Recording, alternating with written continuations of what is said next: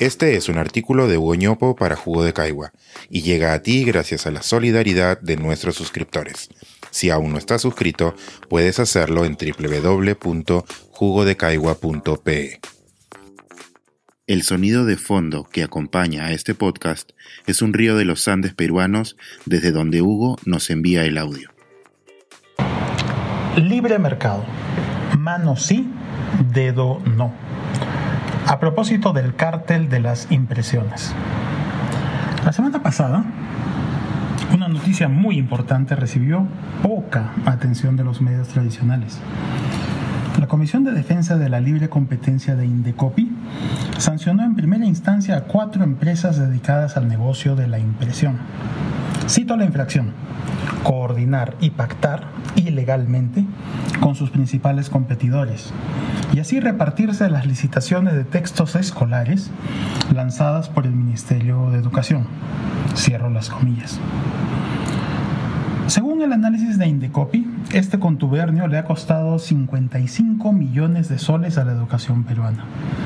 Ojo, que este no es el monto de los contratos, es la ganancia indebida de los infractores, lo que se embolsaron por encima de los precios competitivos.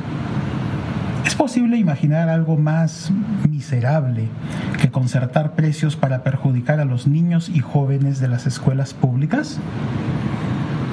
Mayores señas, la investigación de Indecopi determinó que esta práctica colusoria duró al menos siete años, entre 2009 y 2016.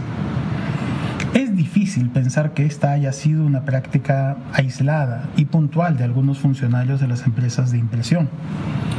Más verosímil es que la jugada haya sido parte de las políticas corporativas de las empresas infractoras. Cuando me enteré de esto quedé pasmado frente a lo hondo que se puede caer en esta jungla del, abro comillas, sálvese quien pueda, sin importar a quién pisoteas, cierro las comillas. Sin embargo, sí existe algo más miserable que concertar precios perjudicando a estudiantes. Hacerlo mientras se pontifica a favor de la libertad de los mercados y la bondad del modelo económico. Una de las empresas corruptas es parte del grupo El Comercio, la cual delató a sus ex socios del cártel pidiendo clemencia ante Intecopi. Si usted quiere enterarse de los detalles, su única opción es recurrir a los medios independientes. Hay dos reportes bien completos, uno de Paolo Benza para Sudaca y otro de Elizabeth Salazar para Ojo Público. También se comenta la existencia de otro cártel que fue protagonizado por la misma empresa del Grupo El Comercio, uno aparte del que perjudicó a la educación que también ha sido sancionado por repartirse indebidamente el mercado de clientes privados con Quad Graphics, una imprenta de matriz extranjera operando en el Perú. Han sido varios los perjudicados por esta asociación ilícita que distorsionó el funcionamiento del mercado. Cuando un mercado se distorsiona, los efectos tienden a ser mayores. Los problemas de competencia en un mercado distorsionan a otros y los perjudicados al final siempre somos nosotros, los consumidores.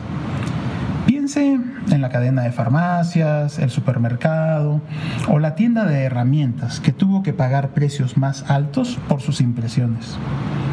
Esos mayores costos fueron trasladados, al menos parcialmente, a la pastilla, al pan o al martillo que usted compró, se lo aseguro.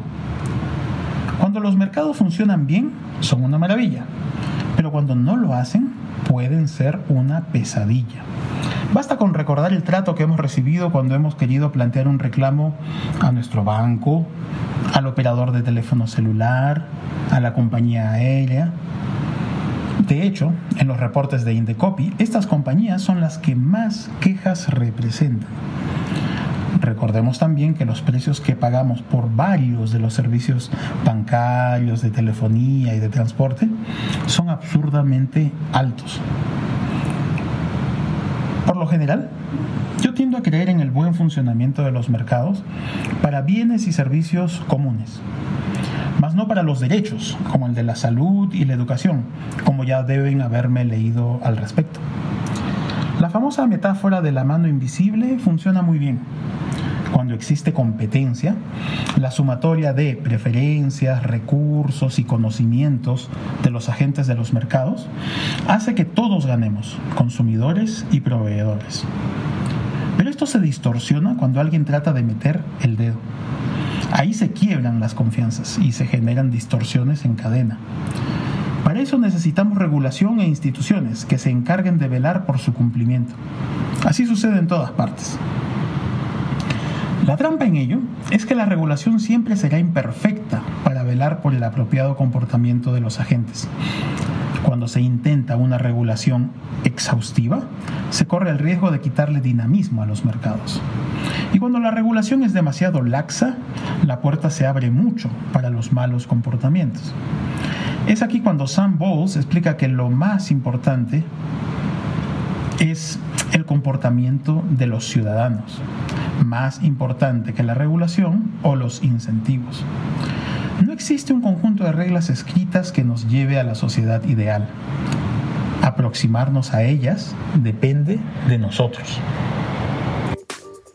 Este es un artículo de Hugo para Jugo de Caigua y llega a ti gracias a la solidaridad de nuestros suscriptores. Si aún no estás suscrito, puedes hacerlo en www.jugodecaigua.pe.